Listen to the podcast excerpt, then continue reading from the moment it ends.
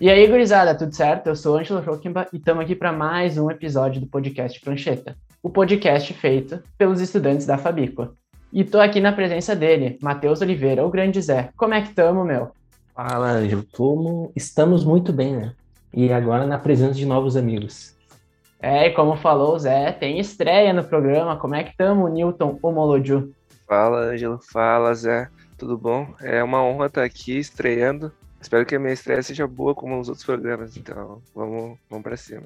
E tu, Bruno Ribeiro, vulgo Bruninho, como é que estamos? Tamo tranquilo, ansioso para fazer esse podcast e para falar de futebol, né? Que os guri gostam. E o tema dessa semana é Libertadores, ou melhor, os clássicos brasileiros da Libertadores. Nessa semana teremos São Paulo e Palmeiras se enfrentando por uma vaga na semifinal e o Fluminense também pegando o Barcelona, caso avance, pega o Flamengo na semifinal. Então, disputas que prometem apimentar a Libertadores. Disputas estaduais. E hoje nós vamos falar, então, de todos os clássicos estaduais que já aconteceram na Libertadores da América. E aí, vamos embora?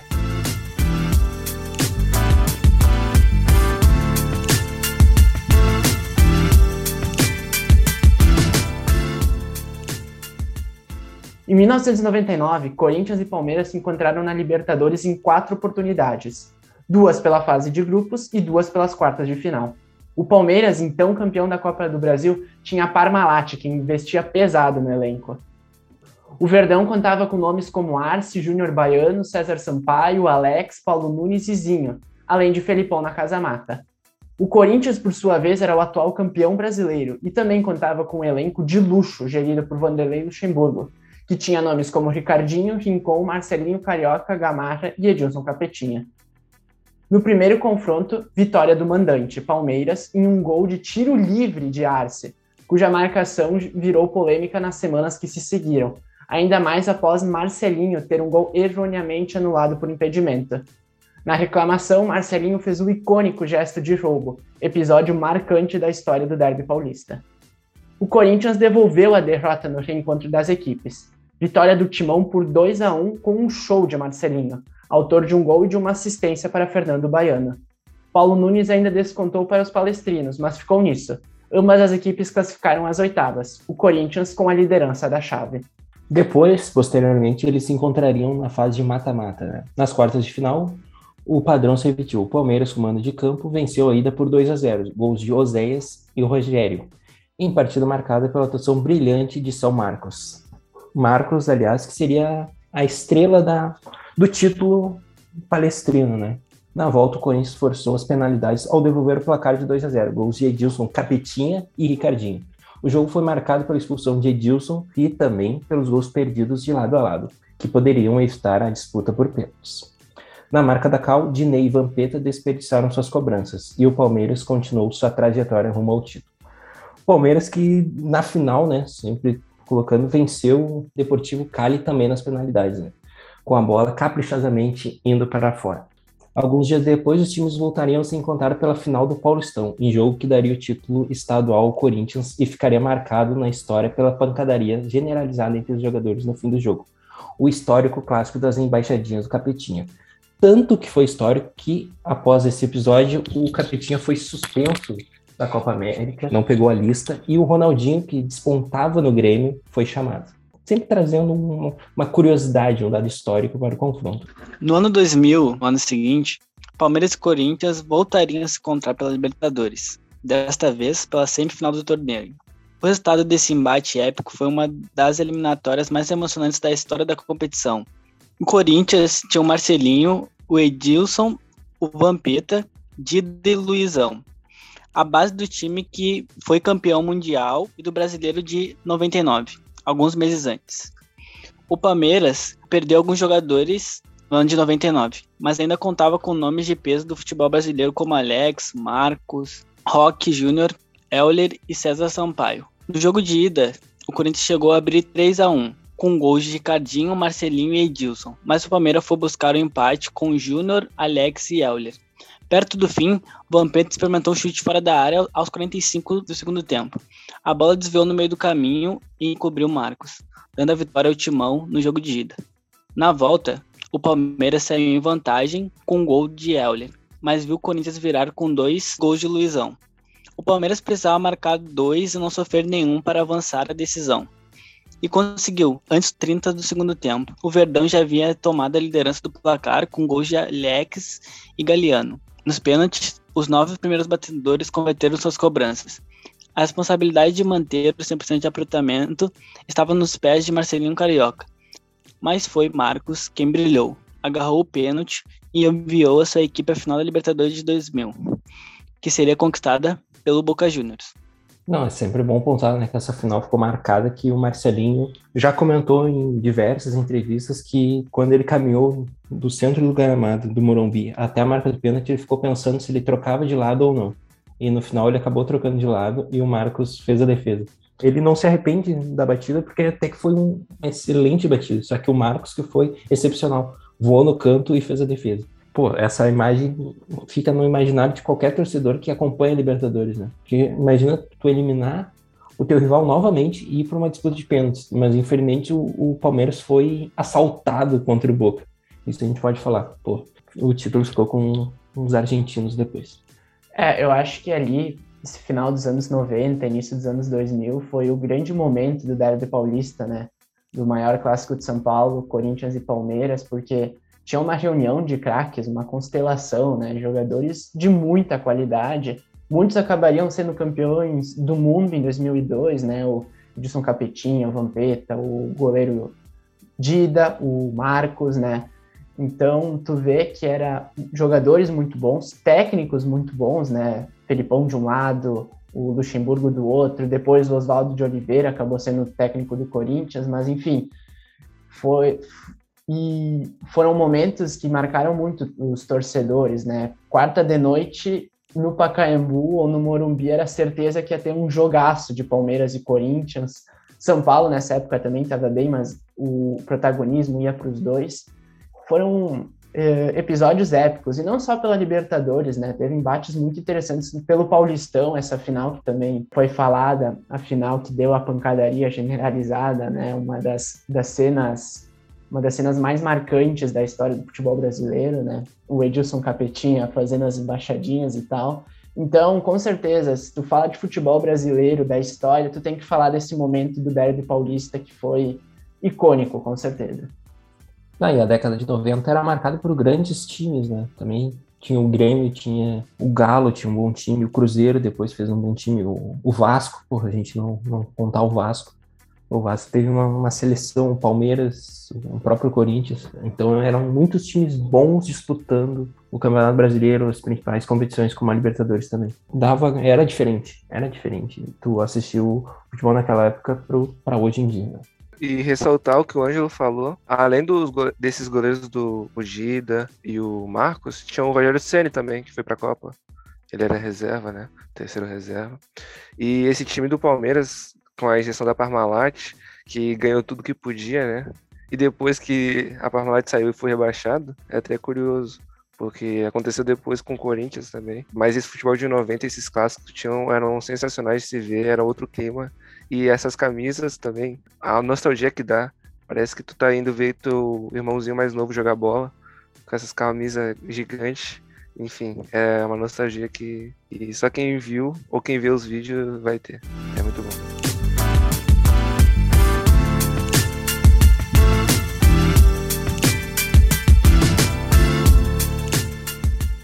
Seguimos então com Corinthians em Santos de 2012, que tinha o Santos como campeão da Libertadores anterior com o Neymar, o Ganso, o Elano. Esse, esse fim dos meninos da Vila, né? Que no final do ano o Neymar foi vendido para o Barcelona. E ele encontrou o Corinthians do Emerson Sheik, do Danilo, Paulinho, o Alessandro, nas semifinais da Libertadores desse ano. Aquele time que acabou ganhando o campeonato e comandado pelo Tite, umas semanas antes as equipes tinham se encontrado na final do Paulistão do mesmo ano, que dera ao Santos o tricampeonato estadual e que esquentará ainda mais o clima dessa rivalidade que estava crescendo no início da década de 2010.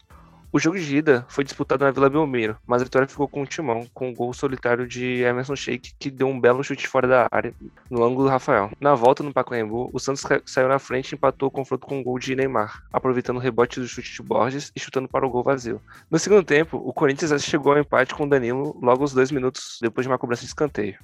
O Corinthians picotou o restante do jogo e definiu sua vaga para a decisão da Liberta daquele ano, quando enfrentaria o Boca Juniors e se chegaria campeão, vencendo por 3 a 1 e foi a primeira vez que ganhou a competição e depois enfrentou o Chelsea com gol do glorioso Paulo Guerreiro, né? Meu atacante favorito do Internacional. O Guerreiro que, que se tornou naquele momento um dos maiores ídolos da história do Corinthians e depois saiu como inimigo do Corinthians, né? Chamado de mercenário, entre outras coisas. Esse confronto entre Corinthians e Santos ficou marcado também pelo um, um confronto entre técnicos da, da última década, né? O Murici e o Tite. O Murici já tinha ganhado quase tudo na década anterior. E na década seguinte era foi a década do Tite, praticamente, porque ele ganhou tudo quase que disputou com o Corinthians. Voltando a falar do jogo do Corinthians e com o Santos, acho que foi uma eliminatória muito bacana de se ver, né? Como bem falou o Newton, acho que o, o, torcedor do Corinthians guarda com muito carinho o golaço do Emerson Sheik, né? Que bateu praticamente uma falta, bola paradinha, botou na gaveta enfim, ali jogar contra os meninos da Vila, na Vila Belmiro, era sempre muito complicado e o Corinthians fez a vantagem mesmo fora de casa, né? É um daqueles jogos que ficou muito marcado na bela campanha que o Corinthians fez até a final, até pegar o Boca Juniors e ser campeão e posteriormente, como falou o Bruninho, ser campeão mundial, né? E, enfim, campanha então linda, uma campanha muito lisa do Corinthians, campeão invicto, né? Pouquíssimos clubes podem dizer que foram campeões invictos da Libertadores. E é interessante, né, que a gente nos estádios, quando recebia o Corinthians, a gente cantava muito aquilo Libertadores que o Corinthians nunca viu. Eu lembro de cantar direto isso quando o Corinthians vinha jogar contra o Grêmio, contra a Inter, as duas torcidas cantavam, enfim. E aquele momento, eu acho que, que o Emerson Sheik faz aquele gol, na volta o, o Corinthians consegue vencer, também consegue segurar o um empate contra, contra o Santos. Acho que aquele momento vira a chave do torcedor e ele consegue imaginar que o seu clube vai ser campeão e vai finalmente conseguir se desapegar dessa alcunha tão indesejada que era nunca ter ganho uma Libertadores, né? E ainda mais, né, essa campanha histórica do Corinthians, se lembrar um pouco antes dos confrontos anteriores, ainda mais aquela bola do Diego Souza, que os vascaínos odeiam até hoje, porque se ele tivesse acertado, o clube poderia estar em outra situação atualmente, mas aquela Libertadores foi toda histórica para eles, foi tipo a Libertadores do Galo, que foi toda uma mística, que eles acreditavam que iam ganhar por tudo que aconteceu. Então, tem isso que o Ângelo falou. E que nem o Newton falou, que foi uma, uma conquista meio mística. Parece que tudo tudo se movimentou para eles ganharem o título, né? Foi jogos muito difíceis, jogos decididos no detalhe, ou por um, por um lampejo, ou por uma defesa do Cássio. Foi uma Libertadores bem difícil e disputada. Foi, acho que foi a, uma das melhores que teve na, na última década.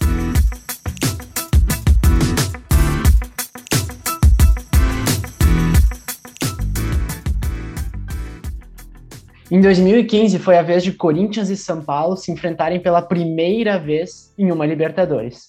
Eles foram sorteados no mesmo grupo e acabaram caindo no grupo da morte ainda por cima, com o atual campeão São Lourenço e o clube uruguaio Danúbio. No primeiro confronto em Itaquera, o Corinthians levou a melhor e bateu o São Paulo por 2 a 0, gols de Elias e Jadson. Já na volta, o São Paulo, pressionado pela vitória, porque precisava dela para segurar a vaga à próxima fase, devolveu o placar e também fez 2 a 0 em cima do Corinthians, com gols de Luiz Fabiano e Michel Bastos. No segundo tempo, Luiz Fabiano e o colombiano Mendoza do Corinthians se estranharam e foram expulsos. A derrota acabou com a invencibilidade de 26 partidas na temporada do Corinthians. Ambos os times acabaram se classificando às oitavas, ainda que não tivessem vida longa. O São Paulo seria eliminado nos pênaltis para o Cruzeiro nas oitavas de final, enquanto o Corinthians viria a ser campeão brasileiro ainda naquele ano, perderia os dois jogos para o Guarani do Paraguai.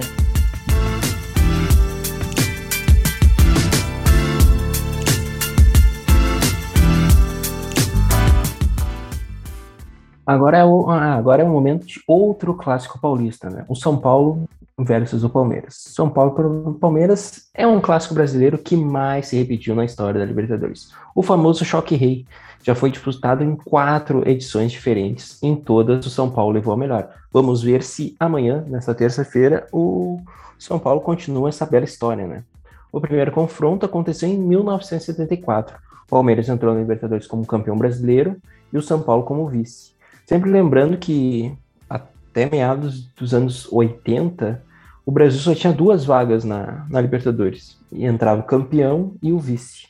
E também o formato da Libertadores era bem diferente do que é hoje, né? Agora, voltando ao confronto, no primeiro encontro entre as equipes, a vitória foi do tricolor paulista, por 2 a 0 gols de e o famoso Pedro Rocha. Não aquele, o rei do Mineirão, né? Um outro Pedro Rocha, menos, menos importante para nós, né? Desculpa, Pedro Rocha, mas Pedro Rocha é apenas o rei do Mineirão. Já no segundo confronto, o Palmeiras teve uma nova derrota, dessa vez por 2 a 1. O São Paulo garantiu a única vaga do grupo e avançou para a semifinal do confronto, né? Porque antes não tinha nem quartas nem oitavas. A equipe tinha a fase de grupos e ia diretamente para a fase de semifinal que tinha um quadrangular, um triangular, né? Mas isso a gente conta em outra, um outro podcast a história da Libertadores, né? Já em 94, o São Paulo, então bicampeão mundial, enfrentava o Palmeiras, campeão brasileiro do ano anterior, nas oitavas de final. Pelo lado tricolor, tínhamos Tele Santana. O mágico treinador contava com Cafu, Palinha, Miller, Sete, Leonardo e o famoso Euler. Já o Palmeiras e o Vanderlei Luxemburgo, saído antes do Bragantino, né? A história do Lucha, tinha Roberto Carlos, Zinho, Mazinho, Evair e Edmundo. No jogo de ida, Zete salvou o tricolor e segurou o 0 a 0 Já na volta, Euler marcou duas vezes e Evair descontou. A partida terminou 2 a 1 para o São Paulo e a classificação garantida do tricolor. Agora, avançando os anos, chegamos em 2005. Novamente nas oitavas de final, Palmeiras e São Paulo se enfrentaram.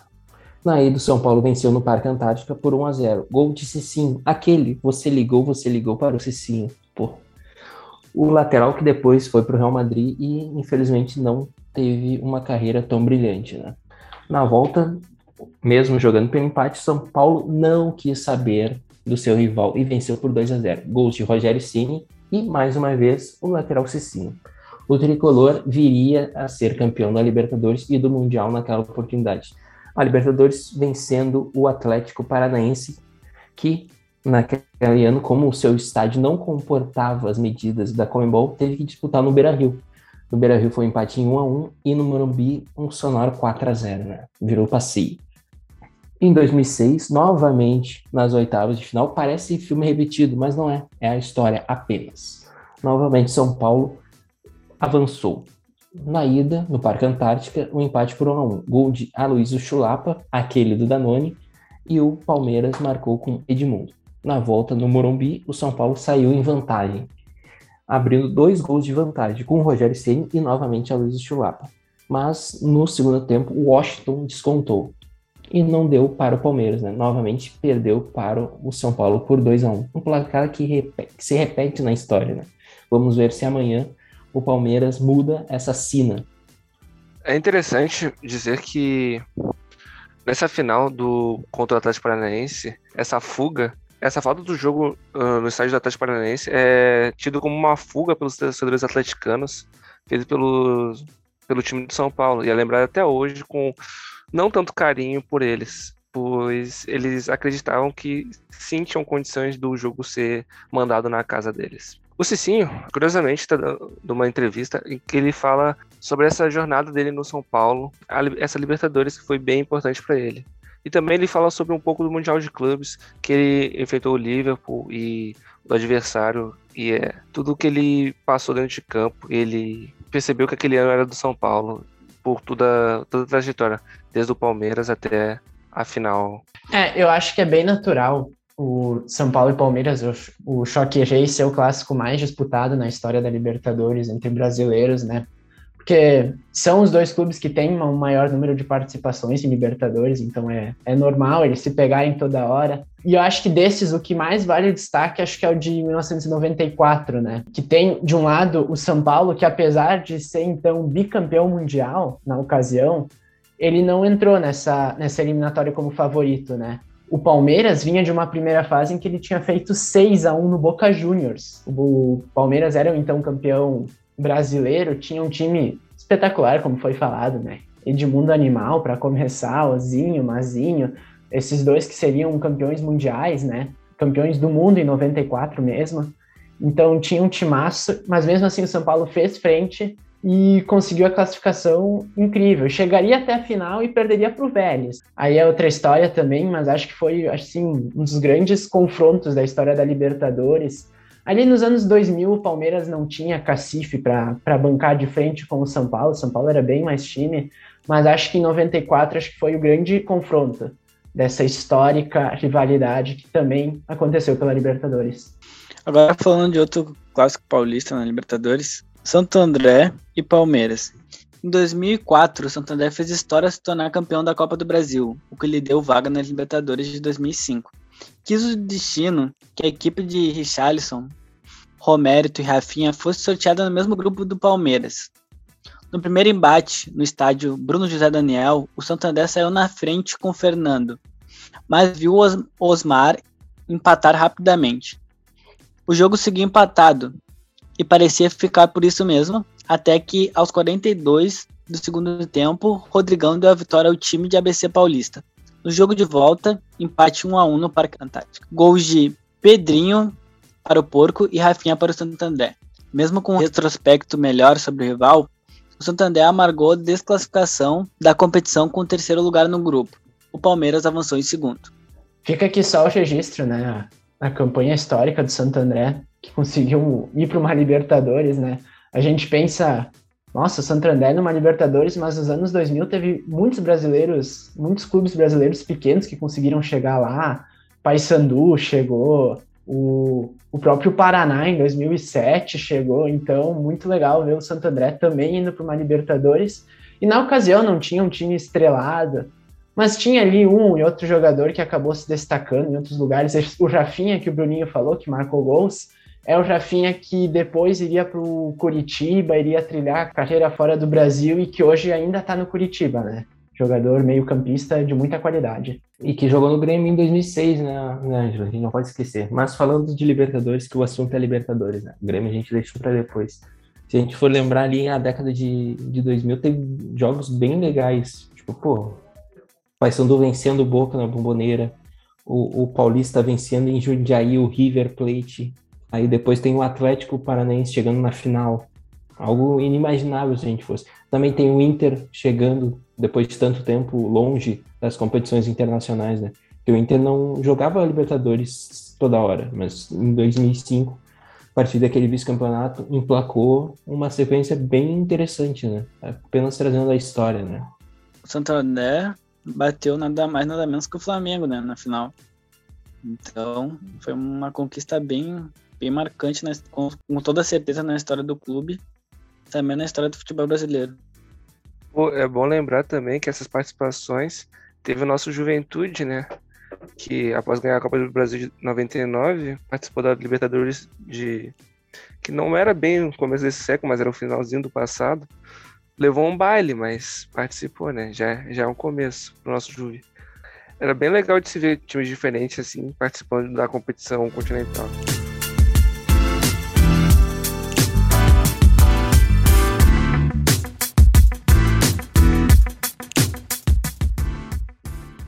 Seguindo mais um confronto de paulistas, o Guarani e o Palmeiras em 79 fizeram o encontro pela Libertadores. O Guarani, campeão de, do Brasileiro de 1968, que tinha o capitão Zenon Bozó do Careca, ganhou vaga automática na Libertadores de 79. Na ocasião, o regulamento colocava os campeões versus os vices, como o Zé falou, no mesmo grupo, e o Bugre acabou no grupo do Palmeiras de Tele Santana, e do goleiro Gilmar, e dos pneus Allianz Lima e Universitário. No primeiro encontro entre os dois verdões, um sonoro 4 a 1 para o Guarani em pleno Monumbi. Gols de Gomes, Zenon, Mauro e Bozó. e um golaço de cobertura de Jorge Mendonça para o Alviverde, paulista, no caso o Palmeiras, o Palestra Itália. No retorno, a vitória magra do Guarani por 1 a 0 no Brinco da Princesa garantiu a classificação do Bugre ao triangular semifinal da competição. No triangular, o Guarani seria eliminado pelo futuro campeão Olímpia.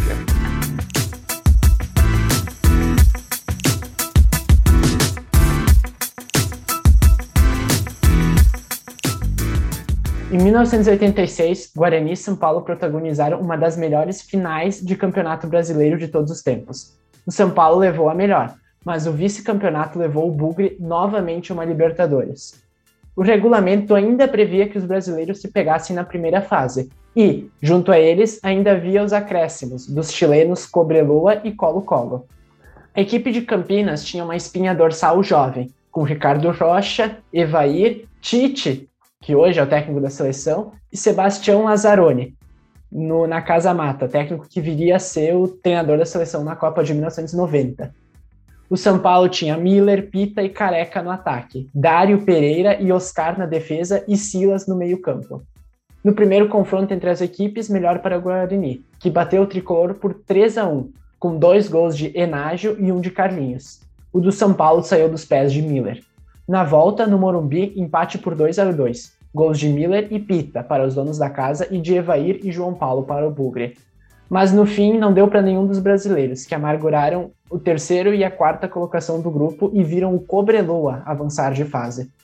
Não. O Cobreloa, que se a gente lembrar um pouquinho mais da história, perdeu a final da Libertadores de 81 para o Flamengo, né? Foi em, em, em três jogos e que, segundo relatos do próprio Zico, os chilenos jogavam com pedras na mão para socar os adversários, né?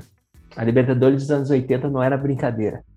É, ali separava os guri, os homens dos guri e os guri dos homens.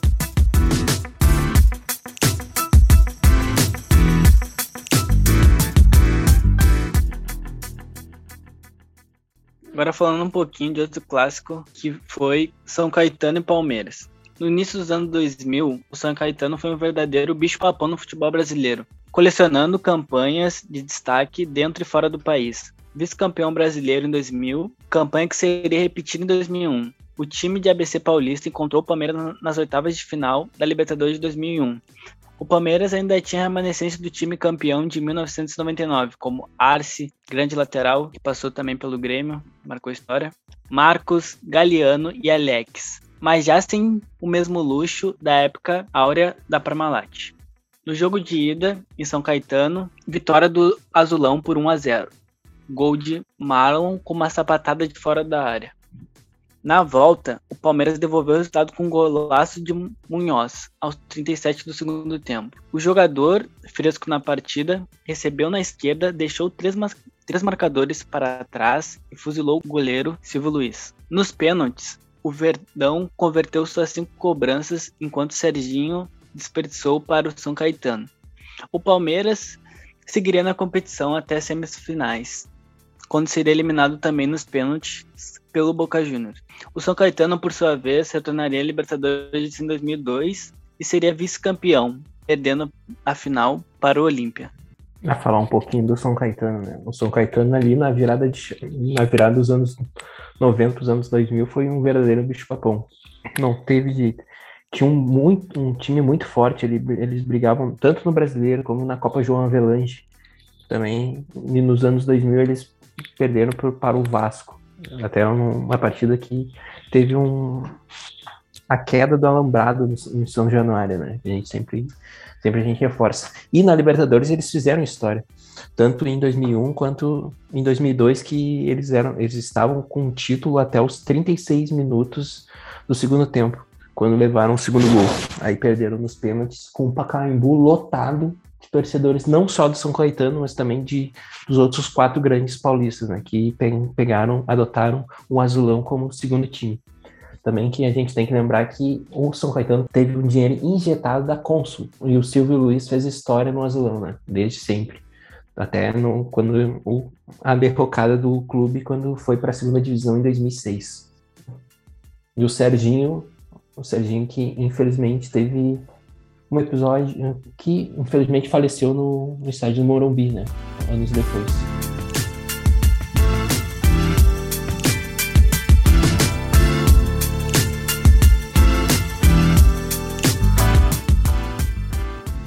Em 1985, nós tivemos até hoje o único clássico carioca em uma Libertadores da América. O Fluminense do casal 20, Washington e Assis, mais Romerito e Ricardo Gomes, enfrentava o Vasco de Roberto Dinamite, na reedição da final do Campeonato Brasileiro do ano anterior. Nas, na ocasião, então, o Fluminense era o campeão do, do Brasileirão.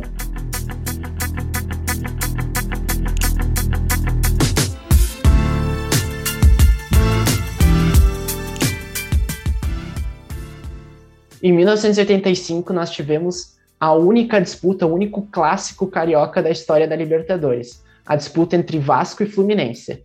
O Fluminense era o atual campeão brasileiro e o Vasco vice. O Fluminense tinha o casal 20, Washington e Assis, Romerito e Ricardo Gomes. O Vasco tinha o maior jogador da sua história, Roberto Dinamite. Na ocasião, o primeiro jogo no Maracanã acabou empatado em 3 a 3 um verdadeiro jogaço dois gols do Nenê Santana por parte do Vasco, dois gols do Romerito por parte do Flu, foi um jogão. Mas no fim de nada adiantou, porque o Vasco acabou escalando um jogador de maneira irregular e acabou perdendo os pontos no tribunal. O Fluminense foi quem ficou com a vitória nos tribunais, né? E no segundo jogo ficou um 0 a 0 um 0 a 0 bem xoxo, na verdade. Só que isso de nada adiantou porque nenhum dos dois conseguiu a classificação. O classificado no fim foi o Argentino Júnior, né? Clube que revelou Maradona, ele conseguiu a classificação para a próxima fase e o Vasco e o Fluminense ficaram a ver navios. O Argentino Júnior é um grande clube da Argentina, talvez não de títulos na história, mas por revelar grandes jogadores. Né? Revelaram o Sorin também, o Riquelme começou ali. A categoria de base do Argentino Júnior era, era, era algo diferente na Argentina e é reverenciado pelos argentinos de maneira quase que universal. Né? É legal eu falar nesse jogo que a cada escanteio os torcedores ficavam com o coração na mão, né? Porque o joguinho bom para ter gol de cabeça. Até mais ou menos a metade da segunda etapa que teve o pênalti marcado pro Fluminense. E o jogo era só gol de cabeça. O jogo em si foi só de bola parada. Até o, o de empate do Vasco no finalzinho foi de bola parada. Então, assim, foi um jogo que a torcida via uma bola parada e falava assim, meu Deus, o que vai acontecer agora? Jogo, um jogo bem legal, como disse o Ângelo, bem louco. Um jogo bom para quem não torce pros times e para quem torce, nem tanto. É, e sem falar que na época ali, nos anos 80 até tinha o Flamengo muito forte, mas como só dois clubes iam para Libertadores nessa época, ficava mais difícil ter clássicos, né? E então fica registrado que Vasco e Fluminense é o único clássico carioca que já aconteceu e que pode vir a acontecer de novo. Flamengo e Fluminense, se o Fluminense classificar do Barcelona, se o Flamengo, nesse ano, né? Se o Flamengo fizer o que tá todo mundo esperando e carimbar o passaporte também e não sofrer sustos contra o Olímpia, teremos o segundo clássico da história, que seria Flamengo e Fluminense pela semifinal da Libertadores atual, né?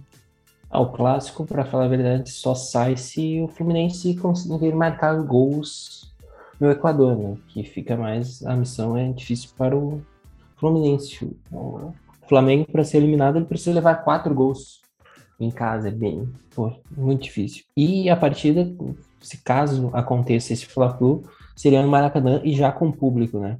No Rio de Janeiro, eles fariam de tudo para liberar o clássico. Caso não acontecesse no Rio, a partida iria para Brasília, né? No Mané Garrincha, que o Flamengo já colocou o público nessa Libertadores.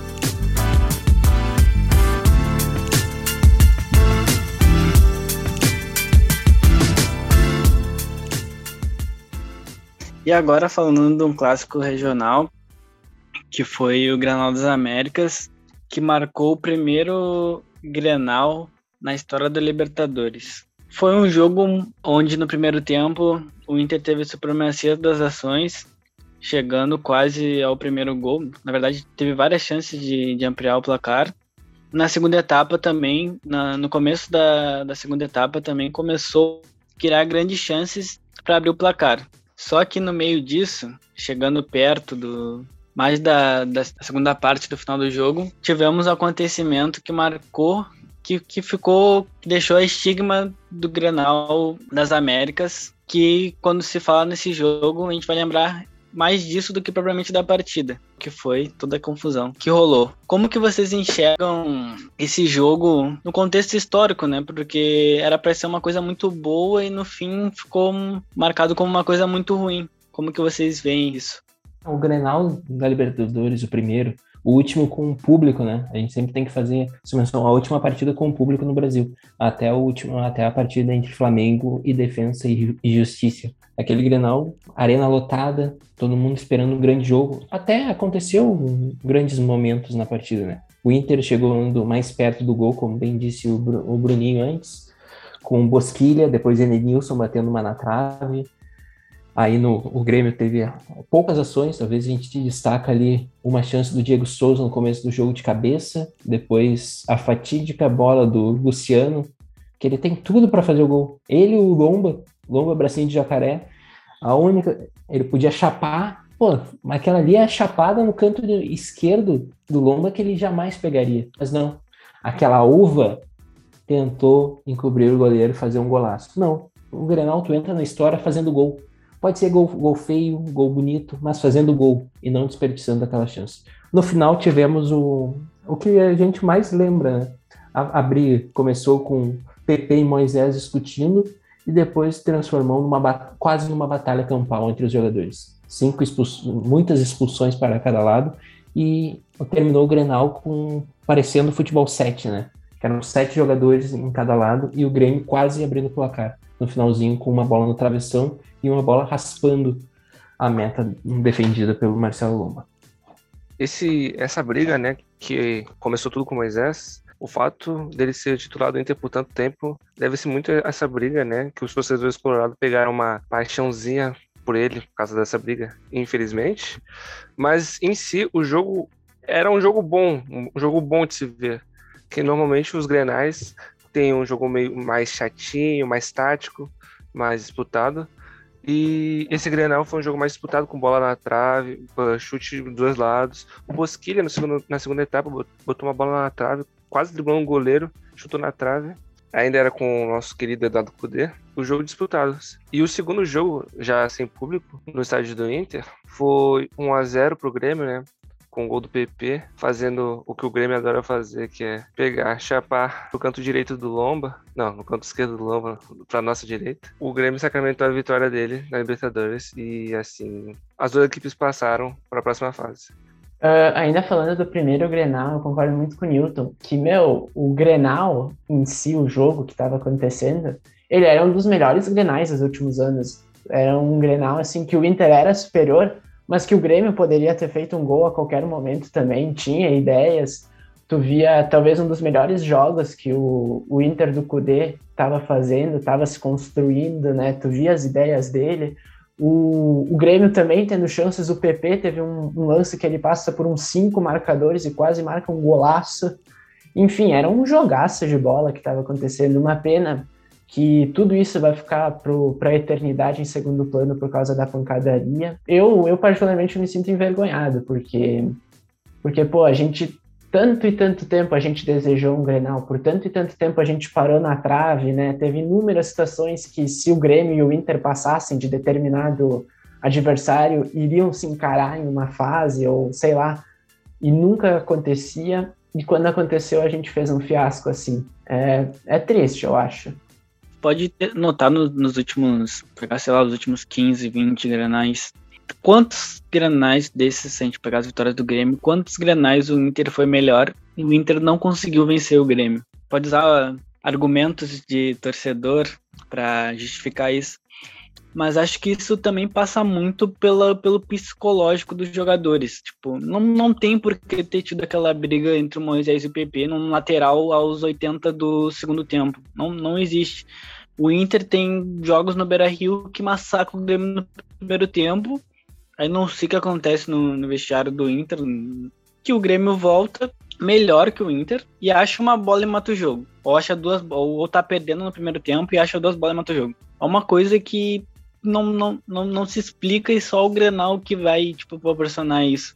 A questão emocional pega muito os jogadores do Inter no Grenal e pegou nesse Grenal tanto que ocasionou toda a confusão que ocasionou. segundo Grenal, né? Marcar, o Grêmio entrava pressionado por uma vitória no clássico para não já para ficar com uma condições de se classificar caso o Inter vencesse. Já se classificaria e colocava o Grêmio em maus lençóis no grupo, né?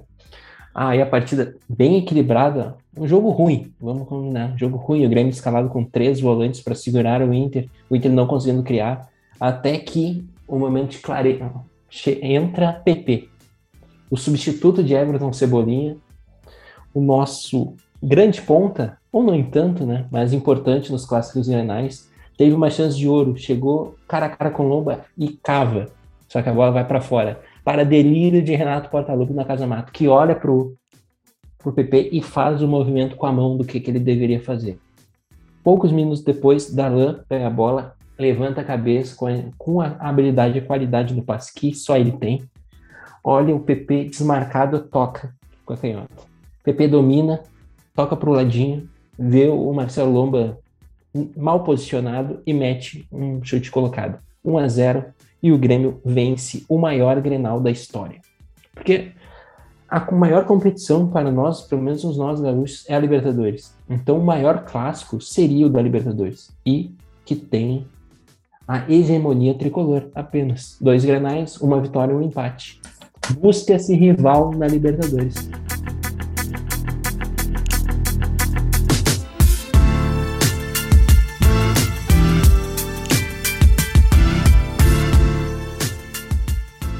Agora estamos chegando no fim do programa, mas eu quero saber dos meus amigos. Newton Omoloju, onde que tu tava no, nos grandes grenais da Libertadores? Pô, Ângelo, vou te falar que no primeiro grenal, né? Aquele último com torcida, eu tava na casa do meu amigo vendo esse jogo, torcendo que nem louco, e não deu, né? E quando teve a fatídica, infelizmente, briga, a gente só desligou a TV e foi jogar um FIFA, que a gente ganhava mais. E no segundo Grenal, curiosamente, eu não estava muito adepto ao Inter na época e também estava jogando FIFA. E nas duas ocasiões eu ganhei jogando com o Inter e o TG17 marcou dois gols na ocasião. E tu, Bruninho, onde é que tu tava? Eu tava no primeiro Grenal assistindo aqui no meu notebook, no Facebook Watch, a partida, cujo teve um baita recorde de público, e assistindo um granal, o maior granal da, da história que era para ser, né? Pelo Facebook. Ironia do destino. Mas estava bem, bem contente com o granal que ia acontecer. E no fim, no, no primeiro tempo, a gente sofreu ali. Foi triste a situação. E no final teve a briga. Foi um momento bem emocionante, né? Tipo, torcer por uma outra modalidade por alguns instantes. Não aplaudindo o que aconteceu, mas aconteceu, né? Não tem como mudar o fato. E o segundo, eu tava assistindo também, acho que pelo notebook, se não lembro se era pelo Facebook ou pelo Footmax. Algum dos dois. Estava vendo o Granal, né? Bem fraco tecnicamente, que o Grêmio ganhou novamente. E tu, Matheus Oliveira, onde é que tu tava acompanhando o Grenal? O meu amigo, vou contar a história da, da primeira partida, né? Nós, como somos fabicanos, né? Eu estava, comecei o dia na Fabico, o meu único dia estudando na Fabico tive aula de manhã, depois à tarde. Pô, à tarde a aula terminava 10 para 6. Eu olhava no relógio já impaciente, 5 e 15, perna tremendo, camisa do Grêmio já na mão, já esperando. Professor, eu preciso sair, preciso, preciso sair. Graças a Deus, ela encerrou a, aula às 5 e meia. Saí, saí da, da Fabico, fui, fui ao encontro do meu irmão, pegamos o ônibus, fomos para casa, deixamos as mochilas ali e, e correndo para tentar chegar o mais rápido possível na arena. Saímos em disparada, pegamos o, o Maitá, só que tinha um trânsito impressionante. Aí a gente já olhava no relógio sete e meia e a gente na Assis Brasil. Descemos na perimetral e fomos caminhando até a arena. Um baita dia e entramos na arquibancada norte, né? Fizemos a festa. Infelizmente o Luciano tirou o maior gol da história da arena, que seria Seria uma festa, seria um baile, mas fica para um outro momento, né? Já o segundo, no segundo jogo eu estava na, na sala, na minha cadeira de praia, de praxe, que eu chamo de sofá, vendo o PP doutrinar e fazer 1 a 0 para o tricolor. E o Renato vencendo mais uma vez Eduardo Cudê. E agora, Ângelo, eu jogo a pergunta para ti. Onde você estava durante esses dois grenais? É, eu, eu também tenho uma história bem curiosa sobre o primeiro Grenal, que foi o, o último Grenal da história, né? O, o último rolê antes da pandemia e realmente eu tava na arena, depois do jogo meu pai me, me trouxe para casa e nunca mais voltei para Porto Alegre. Eu que sou do interior, nunca mais voltei a pisar em Porto Alegre depois desse jogo, então foi um marco para mim também. E no segundo jogo eu, eu acompanhei com alguns amigos, assim, acompanhamos, vimos, vimos o gol do PP e comemoramos muito, sim.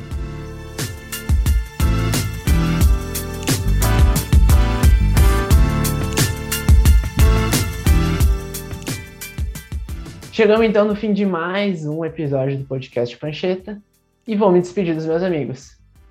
Obrigadão, Newton, pela companhia. Pô, foi uma honra, pessoal. Espero que minha estreia tenha sido como a do Bright White essa nova temporada, né? O homem crava e não tem jeito. E é isso. Muito obrigado. Obrigadão, Matheus, por mais essa. Foi um prazer, Ângelo, falar um pouco da história dos clássicos brasileiros na Libertadores e também falar um pouquinho de Grêmio na presença dos amigos. Até a próxima. Valeu, Bruninho. Vamos por mais, né? Vamos por mais. O Grêmio tá sempre aí para mais e mais e mais. Foi uma honra participar com grandes mestres Newton, Ângelo e grande Zé. Eu sou Ângelo Roquila. Esse foi mais um episódio do podcast Prancheta. E, como diria Gerd Wenzel, tchau, tchau!